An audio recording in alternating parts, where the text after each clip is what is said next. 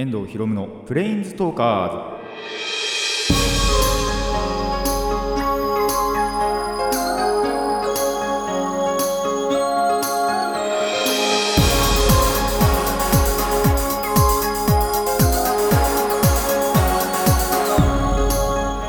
ラジオの前の皆さんこんにちは。遠藤博夢のプレインズトーカーズパーソナリティの遠藤博夢です。この番組はアニメゲーム声優が大好きなこの僕遠藤博夢がマジック・ザ・ギャザリングのプレイングウォーカーがいろいろな次元を旅するがごとくいろいろなジャンルの話をする番組です。あのー前回の収録のところでちょっと忘れていたことがあって、あのー仮面ライダー映画の話の時に、えっとまあ、怪人になってしまった組ということで仮面ライダー1人忘れてたんですけどえブレイドですね。ブレイドと、えーオーズとガイム。この3人は本当にその後天的にっていうのかな。ちょっとその物語が進むにつれてあの怪人になってしまって。でその3人がなんだろう。映画の中ではねその3人で協力して怪人にはならず あのちゃんと仮面ライダーの姿であの他の怪人をやっつけていくっていうそういうあの一幕がありました。でなんならここにファイズ足してもいいのかなって思ったんですけど一応ファイズは物語が始まるもう前のところから前の時点ですでにそのオルフェノクっていう敵にな敵っていうか、まあ、その作品の中では敵なんですけどもあの、まあ、いいオルフェノクもいるということで であの怪人にはなっているというところでまあ後天的ではないからそこには含めなくてもよかったのかなと。なんならその他にも優先する事項があってドライブとカブトとファイズがすごい高速移動できるっていうライダーなんでそういうところのくくりに含めてもよかったのかなと。てか確か入った入ってましたねそこで。っていうことなんであのーまあ、ブレイドとオーズとガイムのところやそこの今の3人のところなんかはちょっと注目していただけたらなと思います。あなるほど。ここは、まあ、本編見ないとさすがにわからないんですけども、あのー映画の中でなるわけじゃないんで。ですけど、あのーそういうなんだろうくくりなんだぞというところをしていただいてから、あのなんだろうな見ていただけたらなと思います。まあもちろん他にも全然見どころあってストーリーもすごいいいですしキャラクターもすごいいいんで、あのー見てない方はね まだ見てない方はぜひ、えー仮面ライダーの映画平成ジェネレーションズフォーエバー、えー見てみてください。ということで、えー、と 前回の訂正しつつ、えー今回のラジオも始めていきたいと思います。遠藤ひろむのプレインズトーカーズ今回も Let's Plains Talk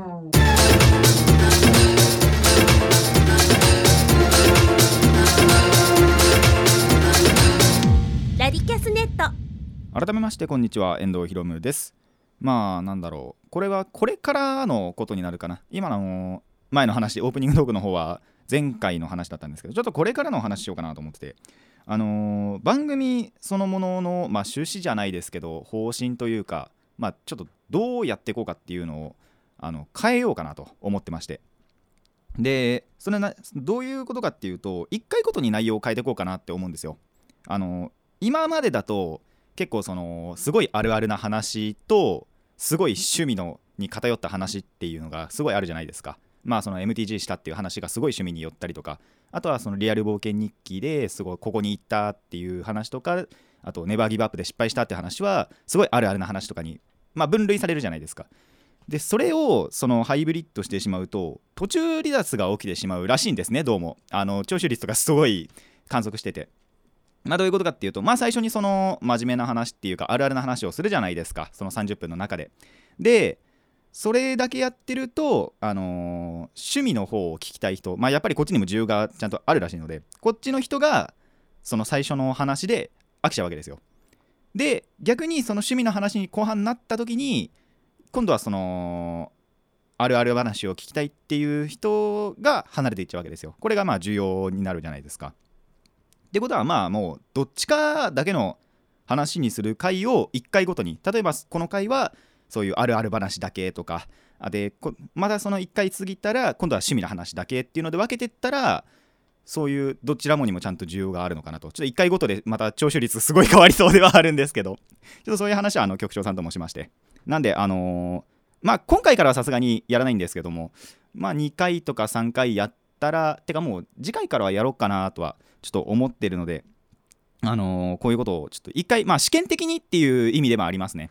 さすがにそれでやっぱりそのまあばらつきが出るぐらいだったらいいんですけど完全になくなっちゃったらとかいうのがあるとさすがにまずいんでまああのー試験的にでも23ヶ月ぐらいかなやってみようかなとは思っています。まあその中でそのまあ、iTune でのダウンロード数ですとか、これ iTune でもその配信してるので、iTune のダウンロード数とか、あと、そもそもこのラジキャスネット内そのものの、えっと、聴取率とか、あと、まあ、よろしければコメントもいただきたいなと思いますので、あのぜひラジキャスネットの方から、えっと、メールを送っていただいて、それによの賛否によっては、まあ、ハイブリッドに戻すかも、その今までのスタンスに戻すかもしれないですし、まあ、そのまま続けていくっていうこともありますので、ちょっと、あのそれはとりあえず次回以降で、あの観測というか、やっていきたいなと思っていきます。で、まあ、今回はハイブリッドでいこうかなと思います。あの皆さん、ぜひ、ダウンロード数とか、あと、それこそ今言いましたけど、聴取率とか、あと、コメントっていうコメント、メッセージなんかがちょっと重要になってくるかな。重要でもねえかな。重要で、重要ってほど重要でもないですけど、まあちょっとあのー、そういうコメントいただきたいなと思っていますので、ぜひぜひあのお寄せください。それでは、普通にコーナー行きましょう。最初のコーナー、こちら、リコーマン。さあまあ前回ね、あのー、クイズも出したじゃないですか。ということでそこの答え合わせからやっていきたいなと思います。まあ、えーと、女性に対してすっごいだらしないけどただすっげえそのそれに比例するぐらいすごいかっこいいそんな主人公の出るアニメ皆さんどうですか？考えてきましたでしょうか？この答えはですねシティーハンターなんですよシティーハンターのジャンプの漫画が原作で、えーと、アニメ化したっていう、えー、アニメなんですけども。まあ、これまた最近アニマックスでやり始めてもう見たら超絶ハマってしまったっていう 話なんですね。まあもともとやっぱ見たいと思ってたんですよ。そういう昔のアニメの中でも割と見たい部類のアニメだったんですけどまあちょうどまたアニマックスでやるっていうことで見てみたらすごいアニメだなと。ななんならこれ原作も漫画なんでその当時にこの漫画もあったのかって考えただけでいやーまあその作者の北条先生すごいなと思いました。で主人公どんなキャラかっていうと本当にそのサイバリョウっていう主人公はあのー、すごい女性に対して だらしないっていうかセクハラも当然のように行うんですね。もう息をするように一話一話必ずセクハラを行っていくっていう キャラではあるんですけどただすごいかっこいいのがもう本当になんだろう依頼がそのまあやっぱ依頼者がいてその依頼を受けていく中でその依頼全部こなしていくっていう。結構無茶な難題があったりとかあと身体能力をすごい要求されるシーンとかが多いけどそれ全部こなしちゃうっていうのがいやこの人すごいなと思いました。まあ歴史上でもね英雄の条件は女と金と酒が好きなやつ。っていうのはあのー、高校時代かな？聞いたこととかはあるんであなるほどなって思いますけどこの主人公ちょっと群を抜いてるなとは 思いますね。あの伊達にこれちょっとちょっとしたエピソードなんですけどそのサイバーリを演じた神谷明さんあのケンシロウとかでおなじみの神谷明さんはその一番今まで演じてきた中でサイバーリョこのキャラがすごい一番好きで。で自身で立ち上げたその事務所が声優の事務所があるんですけどその名前もそのサイバーリョからとってサイバー商事っていうぐらい、えー、このこのキャラが好きらしいです。とこのすごい外枠だけで話しましたけど、まあ、実際どんな内容かっていうとこのシティーハンターは、まあ、その主人公サイバリョがもう警察にも手に負えないほどの悪まあ一部除くなんですけどこれ。あの必ず全話その全部が全部でめちゃくちゃ悪いやつが出るっていうとそうでもなくってまあよろずやみたいな感じかな。割といろんなその仕事を請け負ってはえーとまあ、悪をやっつけたりだとかそもそもその依頼者を依頼人を、えーと、守ったりだとかっていうのをしていく、えー、ハードボイルドなアニメです。本当に主人公かっこいいんでね。ハードボイルドっていうのがすごい似合うなと思います。でやっぱりその最初は依頼。でしかもこれ主に女性の依頼なんですね。一応たまに男の依頼も男性の依頼も受けることあるんですけど基本的には女性です。しかも可愛い女の子。可愛い女の子っていうか本当に女性ですね。あのロリコンでもないらしいので本人曰く。ロリコンでもないので、えっと、その女性の依頼を受けてでまずセクハラしてから、あのー、悪と対面してでやっつけると。でそもそもそのサイバー寮っていうのはスイーパーっていう仕事やっててその新宿でそういう悪をやっつけていく始末や掃除人か掃除人っていう、まあ、異名というか、まあ、自ら名乗ってるのはシティハンターですけど、まあ、スイーパーという仕事もやっているっていうことなんですね。もう本当にほぼ毎回その依頼人もしくはその関係する人のお尻や胸を触りに行ってで、まあ、パートナーっていうか相方相棒の香りっていうキャラがまた女のキャラなんですけどいてその香りに100トンハンマー食らって制裁されるっていうのがお約束ではあります。ただその1回悪と対面すると射撃の腕がまず超一流なんですよ。あのルパン三世に出てくる次元大介ってさすがに分かりますかね？まあそこもすごい射撃が得意っていうキャラなんですけど。あれと同等かそれ以上ぐらいの正確さじゃないかなとは思います。まあ実際どうか分かりませんけど。あの、まあどれぐらいこっちのサイバリョウの、えっと、射撃がすごいかっていうとまずね例えばてかあとそうサイバリョウの持ってる銃ってすごい威力高い、まあ、マグナム銃っていう銃なんですね。これ結構やっぱ威力高くって1人に当てたらそのまま貫通して後ろのガラスも砕いちゃうかもっていうぐらいやっぱ威力高いんですよ。じゃあそんな時にどうするか。そうするとやっぱりそのさらに奥ガラス越しの人に迷惑かかっちゃうじゃないですか。じゃあどうするか。自分の手を使うんですよね。自分の手で一回軽減させてで、まあ、犯人っていうかそのトラブルを起こした人に当ててガラスが割れないんですよ。あの一回手で通して軽減してるんで。でこれ実際素人がやるとどうなるかっていうと手の骨砕けて手使えなくなります。左手がね。使えなくなっちゃうんですけどその後もサイバー量は使えます。なんでかっていうと骨と骨の間を打ち抜いてるから自分の。そうすることによって手はちゃんと動くようになるんですよ。まあそうあのちょっとわからないかなっていう思うかもしれないんですけど。要は骨と骨のてか骨そのものさえ砕かなければその後も手は使えますよと。だからその骨と骨の間を打ってで貫通させて1回威力を落としてそのトラブルをした犯人に当てるというのがもうこれ第1話ですね。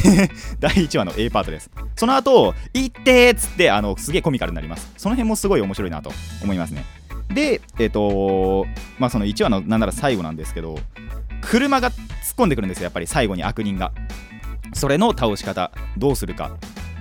あのこっちはもう本当に何にも動かずに、まあ、とりあえず銃さっき言ったマグナムは構えますね。で車突っ込んでくるんですよ。普通避けるじゃないですか。まずタイヤ打つんですよ。えっと右が向かって左側。車から見たら右側のタイヤだったと思うんですけど。砕くじゃないですか。打ってパンクさせてそうするとやっぱ車の軌道ってずれるじゃないですか。それで車がずれるから自分は動かない。自分は動かずに車だけどかしてでちょ柵とか飛び越えて車爆発しちゃうというのをやっていくんですね。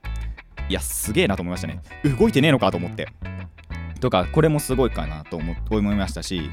で皆さんスナイパーライフルって分かります？狙撃銃。あのすごい遠くからただそのなんだろうスコープえっ、と望遠鏡みたいなものを除いてすごい遠くを、まあ、狙撃撃つっていう銃なんですけども。これじゃない。普通のまあそのスコープとかついてないライフルでえっ、ー、となどれぐらいだろう。でも1キロはないかな。まあそのボクシング場のその観客席のところからボクサーを撃ち抜くんですよ。しかもボクシング中に。でちゃんとその悪人の方を狙って。しかもスコープを覗いてない。すげえなと思って。まあちょっと凄さが分かりにくいかなとも思うんですけどこれちょっと例え話がないのかなって思って。要はそのスナイパーライフルを使って遠くを覗かずに 1km 先とかの標的をでしかも標的だけを狙い撃つ。っていうのがすごいなと思いました。ちょっとこれはあの実際にアニメで見てほしいなと思います。2話だ3話だったかな確か。あのー、アニメの3話でそもそも、まあ、スナイパーライフルでもないんですけど普通のライフルで、えーと、スコープも覗かずしかもボクシング中の悪人だけを狙い撃つ。これはすごいなと思いましたね。えーってねなります。でまあちょっとこれ最後なんですけどまあ言う中では最後なんですけど電車の向こうを狙撃。まずその、まあ、地下鉄のホームとかで打ち合いではないんですけどちょっとその、まあ、牽制し合ってで一回電車が通り過ぎるんですね。ただその電車が通り切る前に本当にその人がいない一瞬を狙って撃ってでえっ、ー、と相手の銃だけを叩き落とすっていう。すごいじゃないですかこれ。絶対その電車で人が乗ってるってことは割と結構ぎっちりでもないですけどまあでも満員電車じゃなくてもやっぱりその動いてるものなんでその一瞬を作ってすごい難しいはずなんですけどそれをなんとやってのけちゃうんですね。これすごいなと思って。でしかもそれも狙いはそんなに定めてない。あまあ定めてはいるんだけどなんだろうな。定めてはいないんですけどえっと分かっちゃう。っていうのがすごいなと思いました。もうこの辺はねぜひあのアニメ見てあなるほどこういうことかっていうのをあのちょっと確認していただきたいなと思います。言葉で言ってても分かるあの伝わりにくいと思うんで。ただこれはあのすごいことだなあのとにかくすごいことなんだなということだけはあの覚えててください。とにかく射撃の腕がすごいと。そういうことです。でしかもその格闘の方もできますし普通に。あの殴ったり蹴ったりっていうのができますしで身のこなしも軽くて。で運転もちゃんとできますし料理もできるしあとすごいのが銃弾を作るんですよ自分で。その多分お金かなんかかな？溶かし1回溶かしてで型に入れて冷やしてでその型を外すと。そうすると銃弾が出来上がってるっていうのがエピソード1回だけあってえーってなりましたね。銃弾って作れ自分で作れんのかと思って。それもその、まあ、悪人を本当に退治する回でやってたんでこれすごいなと思いましたね。ただ、えー、セクハラします。こんなすごい人材ですけどただセクハラします。もうお尻とね胸がすごい大好きなんで。どっちかつとお尻の方が好きなのかなサイバリオは。あの見てる限りですけど。でもあの胸触ることもあるんでとにかく女性が大好きということで、えー、そんな、えー、すごい主人公でした。あのでまあこのアニメそのものも、まあ、すごいというかすごいいい部分が、えー、オープニングとエンディングもいいなと思います。まあ、オープニング、えー、小昼巻薫さんのシティーハンター愛を消えないで。こっちはそのシティーハンターのどっちかというとコミカルな部分とかその愛の部分。まあタイトルにも愛を消えないでって書いてあるんですけどその愛とかを歌った歌だなと。まあなんと言ってもエンディングですよね。ゲットワイルド。あの TM ネットワークのゲットワイルドは。そのまあハードボイルドな部分。すごいかっこいい部分を切り抜いたそれぞれがそのシティーハンターちゃんとその形容してて形容っていうかあちげえなその表しててでまあオープニングがコミカルな部分とでエンディングはハードボイルドな部分っていうのを分けてっていうのがいいなと思います。ゲットワイルドはもうほんとカラオケで歌いたいぐらいあのかっこいい曲なんて今度歌おうかなと思っています。でしかもですねあの2019年2月8日からシティーハンターの新作の映画が出るということでまあ多分アニマックスでやってるのもその予習なのかなっていう感じはするんですけどまあちょっと全部を見る前にちょっとこちらの映画も見ていきたいなと思いますので今回のこの話で興味持った方はぜひあのー、映画も見に行ってみてください。映画でも多分やっぱそういうところ見れると思うんですよ。おそらくねあのさすがに全部公開されてなくてしかも自分でも見てないんで分かんないんですけどもただまあ本編とほぼほぼそんなに内容っていうかやることとかは変わらないのかなって思いますのであの僕もぜひ確認していきたいなと思います。まあ本編の方はそもそもその今アニマックスでやってるっていう部分もありますしかまあアニマックスとかもえー、ちょっと見れてない見れないという方は光テレビとかに接続してない方はですねぜひあの TSUTAYA で借りましょう。そしてあのー、まあすごいその射撃の腕とかもね確認していただけたらなと思います。以上リコーマーでした。遠藤ひろむのプレインズトーカーズ。続いてはこちらです。リコーマーその2はいというわけであのー、リコーマーをその2でやっていきたいと思います。こっちはえっ、ー、とゲームのこの前その秋葉原で買ったっていうゲームを実際にプレイしましたのでそこの感想をあのー、言っていきたいなと思います。まあ、まず一つどんなゲームかっていうと、えー、座敷わらしは浮気症。まあそのゲームマーケットっていう同人ゲームですねどっちかっていうと多分分類されるのはそのサークルさんとかが作って会社とかから出てるわけじゃない。そういうゲームかな。あの確かゲームだと思います。まあどんなゲームかっていうとその座敷わらしっていうのは神の子供の時代の姿なんですね。なんと。あのいや本当にそうなのか全然わかんないんですけど。あのこれタイトルだけで買ったんでなんなら。ゲーム性とか全くわかんなくてその最初見た時。であの本当に1回開けてルールブック見てそれでもちょっと理解しづらい っていうぐらい割とまあ1回覚えちゃうと簡単なんですけどちょっとルールを覚えるのに時間かかったなっていうゲームなんですけど本当にその座敷わらしとかの妖怪の類が僕大好きなんでそれで、えっと、名前だけで買いました。でまあその座敷わらしってこのゲームだと神の子供の時代の姿でその座敷わらしを成長させて神にしましょうと。でその神にすると得点がもらえてその得点が一番高い人が勝つと。そういうゲームになっております。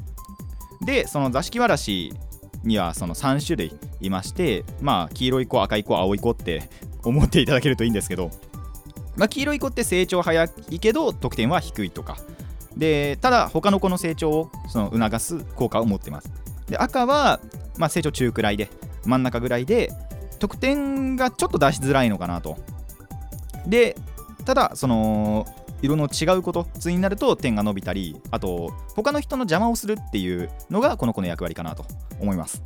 で青がちょっと成長遅いんですけど、まあ、うまくやると得点が大きい。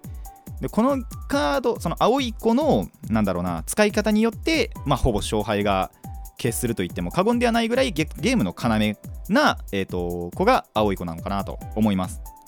まあ本当に名前だけで買ってで最初ルールブックも大雑把にしか見なくってで公式っていうかまあそのツイッターとかの方でルールブック1.1って言ってその改訂版が出るぐらいちょっとルール曖昧な部分もあったんですよ。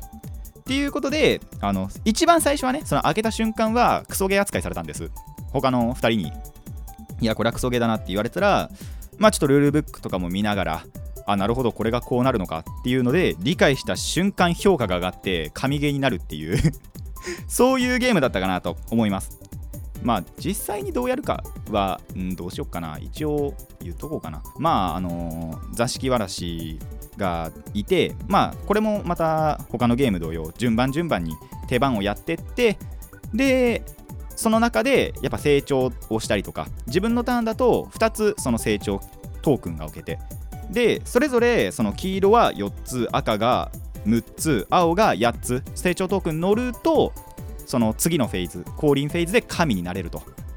でその神になったらあのー、ほぼ動かない。自分で動かさない限りは動かなくって。ただ座敷わらしの状態だと結構効果とかでぐるぐるぐるぐるしちゃうんですね。だから座敷わらしは浮気症っていうゲーム名なんですよ。本当にそのいろんなまあ他のなんだろうプレイヤーのことも家って言うんですけどジチャタチャっていう麻雀みたいな感じでね。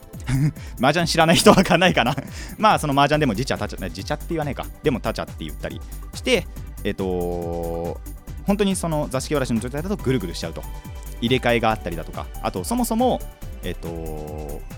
奪えたりだとか。あと他の人の家に移動させたりっていうのができちゃうんで座敷わらしは浮気症なんですね。でその都度あのお互いの方に例えばその移動された方は悪くなったりとかで移動した方にちょっと恵みが与えられたりっていうのが起こるそんなゲームになっております。うまく相手妨害しつつ自分はその成長をちゃんとさせて得点を稼いでいきましょうと。そういうゲームですね。まあちょっとその本当にルールブックもまあでもこれで結構その後も動画とか見てあなるほどなって思うところもあったので、まあ、次回はね勝ちたいなと思います。実際その時やっぱルール結構曖昧にしててこれもできるんじゃね？これもできるんじゃね？ってルールブックの方も曖昧だったのがちょっとなんだろうな失敗というかだったんですけど実際にそのちゃんと改定されたルールブックも出たのでそういうのも確認しながら、まあ、次はね勝ちたいかなと 思います。で、えっ、ー、ともう一つ、えー、我流カンフー極めロードというゲームを買いました。これすごいなってあてか最初に見た時から割とやっぱ買いたいなと思っててただまあちょっとお金がっていうことで買わなかったんですけどまあちょっとこの際だから買ってみようと。買ってみたらまあ面白かったですね。僕は。あの他の2人はあんまり乗り気っていうかがどんどんどんどんテンション下がっちゃってあんまりだったんですけどただ実際このゲームは楽しいなと思います。まあこれどういうゲームかっていうと簡単に言えば自分だけの必殺技を作ろうと。そういう話です。何をするのかっていう 話ではあるんですけどまあこれちょっとまあ珍しくってまあでも同じか座敷わらしと浮気症同じなんですけど実はその共通のデッキ1個なんですね。僕ら今あの今っていうか最近やってるその MTG とか遊戯王って自分で作ったデッキを1個持ってくるんですけどそうじゃなくてもうセットにある54枚だったかな？のゲーム、えっと、カードを全員で共有する1つのデッキにしますと。でえっとカードにはか、まあ、カードを使うんですけど、そのカードにはそれぞれ漢字が1文字書いてあるんですよ。基本的には。で、えー、初手が、まあ、最初の手札は3枚。得点が1点。で、フィールド、あの場に誰でも、誰でもじゃないんですけど、その、まあ、誰でも見れる、使えるカードを3枚だけ置いておくんです。で、プレイヤーは、えー、2枚、その共通のデッキから引くか、えー、3枚上から公開してそのうち1枚だけを取るか、えーと、その手札とすでに場に公開されてるカードを1枚ずつ交換するかその得点勝ち点を1点もらう。この4つのうちのどれかを、えー行います。でそれを、まあ、順番順番にやっていって3巡繰り返すんですね。だから4人いると、えー12回このどれかをするっていうことになるんですけどそれをやってその後それぞれその漢字今自分が加えた漢字を並べ替えてそして読み上げると。それが、えー、と必殺技というか奥義の発動になります。でこの時その手札は基本的に全部使わなきゃいけないんですけどその勝ち点それまでに得た点を支払うことによって手札は使わなくてもよくなる。1枚につき1点。あそうですね。を失う代わりに、えー、とその手札1枚まあこれは使わねえなって思ったりとかそういうのは、えー、と使わなくてよくなります。点払えばね。で一番すごそうな人に点をあげてで最終的には一番多かったその点が多かった人が勝ちという。まあこれだけ言ってもねわからないと思うんで、まあ実際にどんな感じがあるのかっていうのをあの実際に言いたいなと思うんですけども。まあそうですね。覇王の歯とかありますね。とか 炎とか2つえっ、とな何の？そうそう双子の？層とか星とか乱れるとか波とか拳とかそういうあの中二病的なやつです。これをまあ何枚か揃えて自分だけのオリジナルの必殺技を作ろうとそういうゲームです。あの皆さん中二病になってください。中二の頃を思い出せばすげえ楽しいゲームです。っていうのがこの我流カンフー極めロードですね。なんであのこういう勝ち負けよりも過程を楽しむゲームっていうのが僕本当に大好きなんでまあノリっていうのもすごい重要なんですけどこういうまあ大喜利ゲームっていうのかな？っていうのはノリがすごい重要ではあるんですけどもあのーまあこれからもねちょっといろいろやってって楽しいそしてすごい熱い感じの必殺技をね作っていきたいなと思います。皆さんもぜひ今回この話で興味を持ちましたら座敷わらしを育ったりあと自分だけの必殺技をね生み出してみてください。まあこっちのその我流カンフ極めロードだったら最悪ね厚紙にあのー漢字1個書いてでシャッフルしてっていうの全然大丈夫だとは思うんですけどまあ実際にやっぱカードあった方がやりやすいかなと思いますのであの見かけましたら買っていただき座敷わらしを育てたり、えー自分だけの必殺技を生み出してみてください。以上リコーマーその2でした。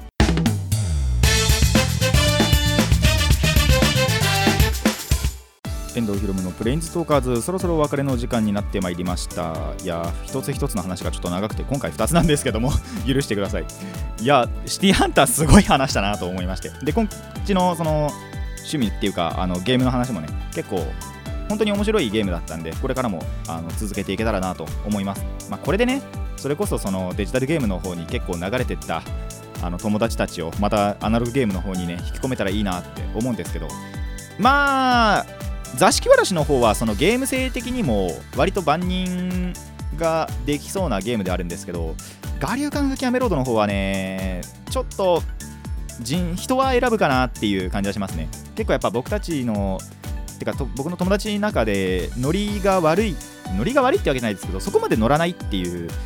人物もいますので本当はすごい一緒にやりたいやつはいるんですけどそいつなかなか予定合わなくて来れないんですよ。